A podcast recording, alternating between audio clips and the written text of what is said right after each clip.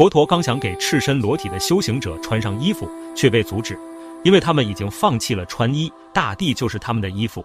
为什么身体会发抖呢？他们的境界已经超越了身体，寒冷对他们来说根本不算什么。佛陀将苹果递过去，也被回绝，因为他们已经不再需要饮食。至于为什么会选择这样做，是因为苦行和修习早已让身体变得很坚固，没有了欲求，获得了解脱。那什么是解脱呢？又如何摆脱痛苦呢？佛陀认为的苦，他们却感受不到。喜悦由心而生，用他们自己的方式修行，最终就能获得解脱。